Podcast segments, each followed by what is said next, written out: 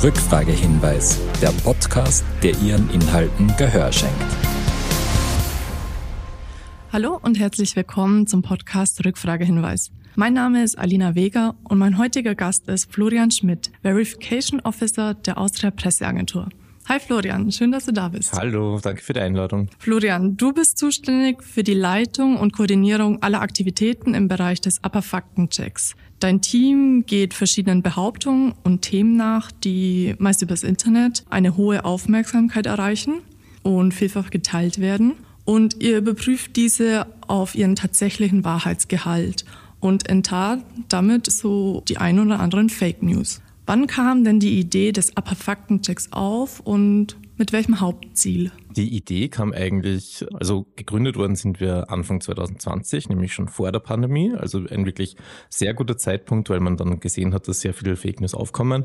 Aber bereits im Vorfeld hat man so bemerkt, dass Desinformation immer mehr zunimmt, dass es immer technisch komplexer wird, dass es nicht mehr ausreicht, dass man irgendwie das ohne Expertise überprüfen kann. Und schon da kam die Überlegung, eigentlich braucht man so eine, ein Zentrum, wo man dieses Wissen ansammeln kann, wie man so etwas verifizieren kann. Ja, und auch ich mache das schon eigentlich länger. Also schon bevor es eine eigene Faktencheck-Abteilung gab, war ich bei Trainings, wo man vor allem mit OSINT-Tools, also Open Source Intelligence oder mit digitaler Recherche vertraut gemacht wird.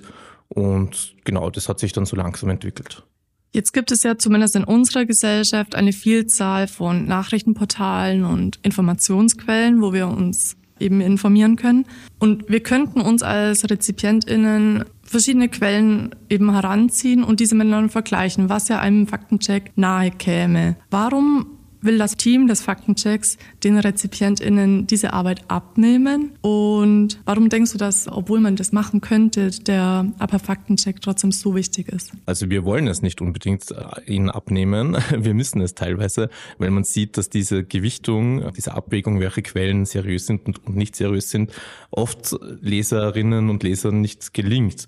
Es ist ja was Gutes, dass sich im Internet so ganz offene Informationen finden lassen und man so vergleichen kann, was sagen die einen, was sagen die anderen. Und es ist super, dass diese Gatekeeper-Funktion von Medien dadurch umgangen wird. Aber es gibt halt wirklich sehr viele angebliche äh, Newsportale, die wirklich nicht daran interessiert sind, wirklich Fakten wiederzugeben, sondern das alles so framen, dass es in ihr Weltbild passt, dass es zu ihrer Agenda passt. Und da muss man dann schon einspringen und sagen, hey, passt auf, es gibt da ganz klare Fakten, es gibt wissenschaftliche Fakten, an denen ist nicht zu rütteln, die sind validiert, die sind durch Forschungsprozesse gegangen die sind durch ein Verifizierungssystem gegangen und das ist einfach so. Und das kann man nicht anders auslegen. Und da springen wir ein und sagen, hey, hier findet ihr die Quelle, hier findet ihr die Studie, also schaut doch bitte dort selber nach. Ihr nehmt den äh, LeserInnen auf jeden Fall sehr, sehr viel Arbeit in Form von Zeit und Mühe damit ab.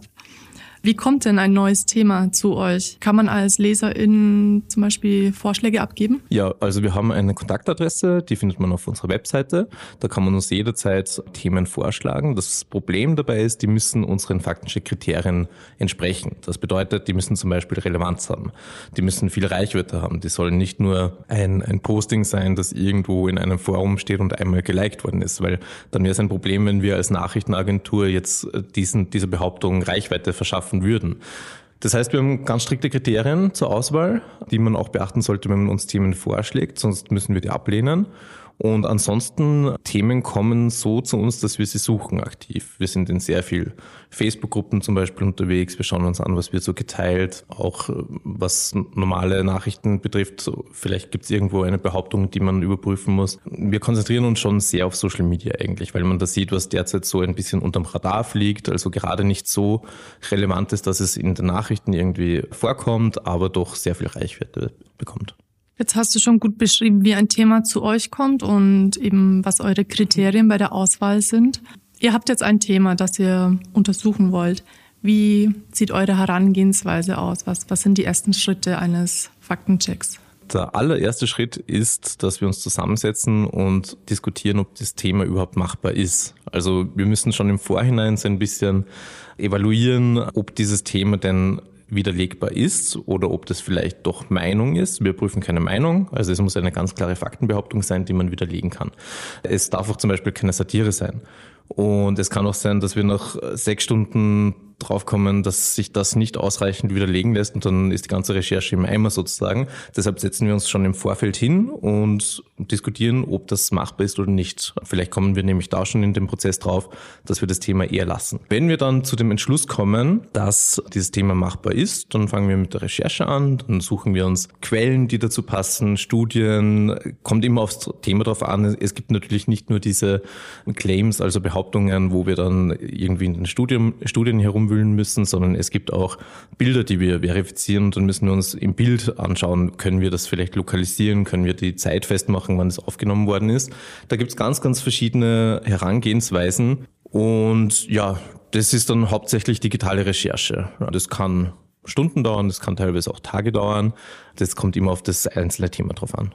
Jetzt hast du auch schon bestimmte Herausforderungen während des Faktenchecks erwähnt. Was sind denn so die, die kniffligsten Bestandteile eines Faktenchecks? Ist es, wie du schon erwähnt hast, die, vielleicht die Verifizierung von Bildern oder ist es vielleicht schwieriger, Personenaussagen zu verifizieren?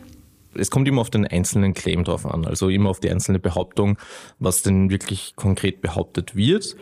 Erfahrungsgemäß können Bilder und Videos sehr schwierig zu verifizieren sein, wenn man nicht genügend Hinweise hat in dem Bildmaterial. Da kann man auch wirklich sehr lange sitzen. Es gibt aber auch Personaussagen oder, oder hm, Fake-Nachrichtenartikel, wo man sehr lange sitzt, weil man nicht genau weiß, wie man das jetzt einschätzen kann und ja, da gibt's ganz verschiedene Sachen. Am schwierigsten ist es immer irgendwie zu beweisen, dass es etwas nicht gibt. Zum Beispiel, das ist bei uns sehr oft, wenn irgendwelche Fake-Zitate auf Facebook herumschwirren, da wird natürlich sehr oft irgendwie geschrieben, das und das hat Albert Einstein gesagt oder so. Und dann muss man sich äh, wirklich anschauen, gibt es Belege, dass äh, Einstein das mal gesagt hat? Und wenn es dann keine Belege gibt, dann heißt es noch immer nicht, dass er es nie gesagt hat. Ja? Dann müssen wir halt irgendwie, dann müssen wir eher sagen, es gibt keine Hinweise darauf, dass er das irgendwie gesagt hat. Aber natürlich kann es sein, dass gerade diese eine Person auf Facebook, die schreibt, das hat Albert Einstein gesagt, besitzt vielleicht ein verlorenes verlorenes, verloren geglaubtes Tagebuch von ihm, wo das drinsteht. Also das kann man nie, nie so richtig beweisen. Insofern ist es immer schwierig, solche Claims anzugehen. Also würdet ihr auch einen Faktencheck publizieren, in dem ihr zugeben müsst, wir können dieses Zitat jetzt nicht einordnen? Ja, also wir haben für die APA schon einige Faktenchecks auch publiziert, wo dann das Resümee ist, das stimmt. Ich kann mich erinnern, das war zum Beispiel mal eine Behauptung, dass in der EU keine färbigen Tattoos mehr erlaubt sein werden, ab kommendem Jahr oder so, wo wir den Claim gesehen haben und dann haben wir gleich gedacht, okay, das stimmt doch nicht, das kann nicht sein. Und dann ist auch tatsächlich gekommen, das EU-Verbot für, für manche Tattoofarben, wo es jetzt sehr schwierig ist für Tätowierer, dass sie dann farbige Tattoos herstellen und das haben wir halt so, mit, mit, mit dieser Behauptung sind wir sehr früh konfrontiert worden, wo es noch wenig Medienberichterstattung dazu gegeben hat und dann haben wir, sind wir natürlich drauf gekommen, okay, da ist was dran und das ist richtig und natürlich haben wir den Faktencheck dann auch veröffentlicht, weil es sehr spannend ist. Okay, in dem Fall ja, musstet ihr schon einiges recherchieren. Gerade auf Social Media sieht man ja oft Posts oder auch Bilder, also wo man sich als Laie schon denken kann, okay, das ist ein Fake. Würde das bei euch bei der Auswahl eines neuen Themas schon rausfallen? Oder also gibt es Faktenchecks, gibt es Themen, die für euch zu leicht, zu offensichtlich sind? Auch hier schwierig zu sagen, was bedeutet leicht oder offensichtlich. Also nur weil etwas leicht zu widerlegen ist, schrecken wir nicht davor zurück, einen Faktencheck zu veröffentlichen, auch wenn der jetzt nur vielleicht drei Absätze hat, weil, weil das so schnell gefunden ist. Aber man muss immer aufpassen, weil es kann auch sein, dass es einfach nur deswegen leicht zu erkennen ist, weil es zum Beispiel Satire ist, weil da der Autor eigentlich das oder die Autorin das nicht ernst als Faktenbehauptung meint, sondern als Satire versteht und genau deswegen leicht zu überführen ist. Und auch dann sitzen wir wieder teilweise stundenlang und diskutieren, ist das jetzt Satire oder ist es eine Faktenbehauptung. Sehr knifflig. Ja. Beim Enttarnen von Fake News kann auch künstliche Intelligenz angewandt werden. Die APA hat zum Beispiel eine Kooperation mit dem Austrian Institute of Technology, bei der ein KI-gestütztes Tool Texte, Bilder oder Videos auf manipulierte digitale Inhalte oder gezielte Desinformation überprüft. Inwiefern hilft euch künstliche Intelligenz bei eurer Arbeit? Künstliche Intelligenz ist mittlerweile sehr wichtig eigentlich bei der Überprüfung von, von Behauptungen. Weil du zum Beispiel gerade bei Bildmaterial das benötigst, damit du heutzutage sagen kannst, ob etwas gefälscht ist oder nicht. Es gibt zum Beispiel mittlerweile computergenerierte Gesichter, wo wirklich eine Artificial Intelligence Gesichter komplett neu konstruiert und dann siehst du einen Menschen, der nie gelebt hat und noch nie leben wird, weil der komplett äh, computergeneriert ist. Und äh, genauso kann man diese Bilder auch ähm, über eine künstliche Intelligenz auch wieder überführen. Dann wird angezeigt, hey, dieses Bild ist zu einer Wahrscheinlichkeit von 90 Prozent falsch oder so. Und das hilft natürlich, weil es gibt schon in diesen Bildern immer wieder Hinweise, die man als Mensch erkennen kann. Da fehlt dann der Bügel von der Brille oder so ein Ohrring sieht seltsam aus oder der Hintergrund ist meistens verschwommen. Das kann man schon als Mensch auch erkennen. Aber es gibt wirklich auch Bilder, die nicht mehr mit bloßem Auge zu erkennen sind und dann braucht man wirklich Unterstützung von Tools. Und wenn diese Tools mit künstlicher Intelligenz gut funktionieren, dann ist es natürlich super. Und meiner Erfahrung nach in dem Bereich funktioniert es wirklich sehr gut, mit diesen Tools zu arbeiten. Jetzt hast du viel von, von Bildanalyse gesprochen. Kann künstliche Intelligenz auch bei Texten helfen? Ja, auf jeden Fall. Also wir haben auch in diesen, in diesem Tool, das wir erstellt haben, gemeinsam mit dem IT und anderen, haben wir eine Textanalyse drinnen.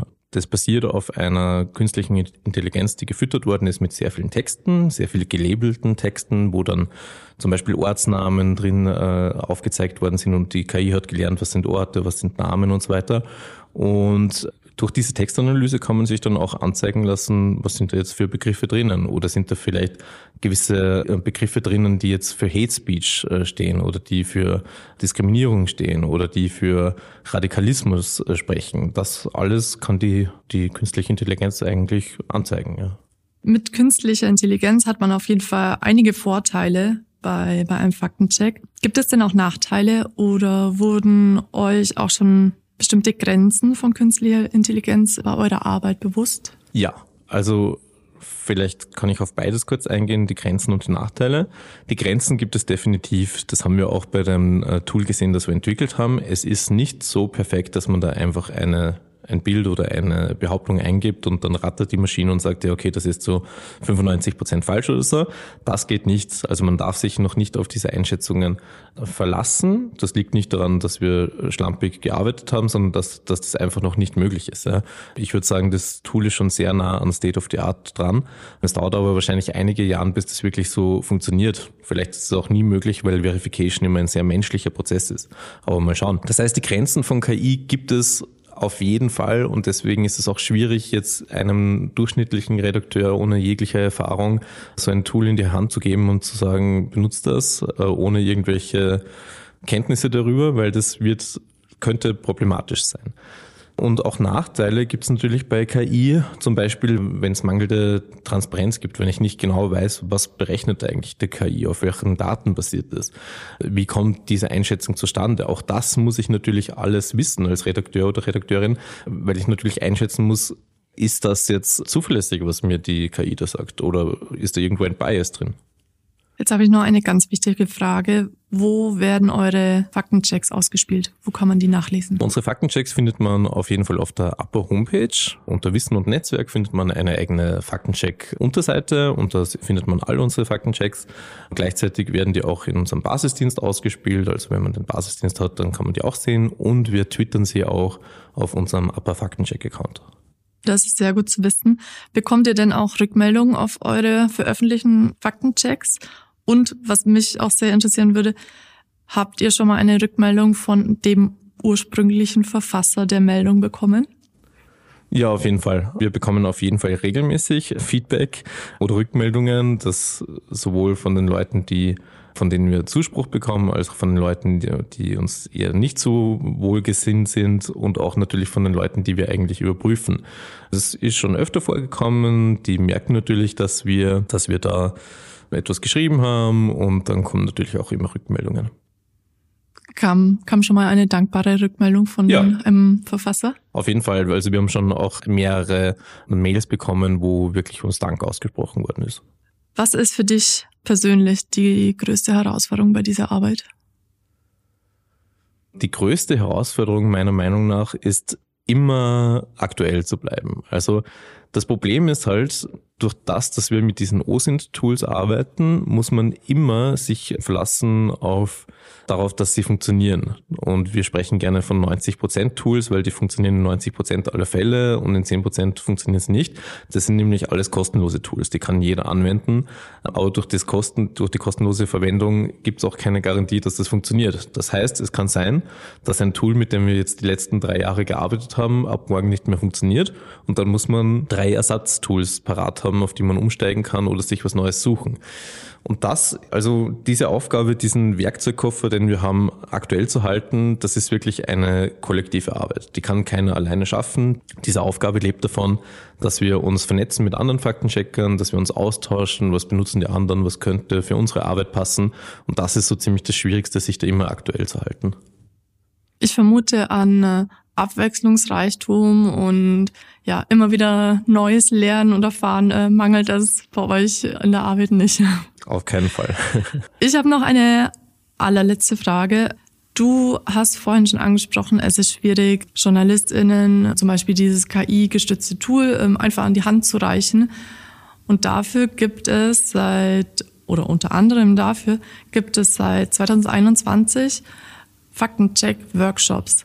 Kannst du uns dazu was erzählen? Die Faktencheck-Workshops sind eigentlich sehr gute Sache, finde ich, weil wir da wirklich in einem zweitägigen Crashkurs Journalistinnen und Journalisten schulen, wie sie selbst all diese Tools verwenden können, die man eben gratis im Internet vorfindet. Das ist zum Beispiel die Fotorückwärtssuche. Das ist noch das, was man am ehesten kennt, auch äh, wenn man in unserer Szene nicht so aktiv ist. Damit kann ich einfach ein Bild suchen, ob das schon irgendwann mal im Internet vorgekommen ist. Und die meisten kennen dann halt nur die Google Bilderrückwärtssuche und verwenden die. Und wir investieren dann wirklich zwei Stunden, um den Leuten zu zeigen, hey, da gibt es vielleicht auch Alternativen. Da kann man auch TinEye verwenden oder Yandex oder Bing. Und alle haben verschiedene Ergebnisse. Und auch wenn du verschiedene Browser verwendest, bekommst du verschiedene Ergebnisse. All diese Tricks äh, und Tipps, die zeigen wir Ihnen. Die Schulungen sind von Google gesponsert, heißt aber nicht, dass wir da nur Google-Tools vorstellen. Wir zeigen immer Alternativen. Und ähm, wir haben jetzt in den letzten zwölf Monaten 14 dieser Schulungen angeboten. Das heißt, alleine für diese Schulungen habe ich 28 Schulungstage ganztägig im letzten Jahr abgehalten. Das ist sehr intensiv. Das macht einen auch etwas fertig dann. Aber es ist super und wir haben mittlerweile, glaube ich, über 150 Journalistinnen und Journalisten in ganz Österreich aus insgesamt 20 Medienhäusern geschult und das finde ich eine super Sache. Das klingt wirklich richtig super. Das waren schöne Abschlussworte. Vielen Dank, Florian, für das spannende Gespräch und deine wichtige Arbeit beim Enttarnen von Fake News. Danke für die Einladung. Und damit verabschiede ich mich von unserer Zuhörerin und sage bis zum nächsten Mal.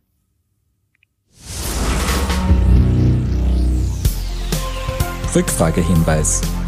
Die inhaltliche Verantwortung des hier Gehörten liegt bei den Auftraggebenden.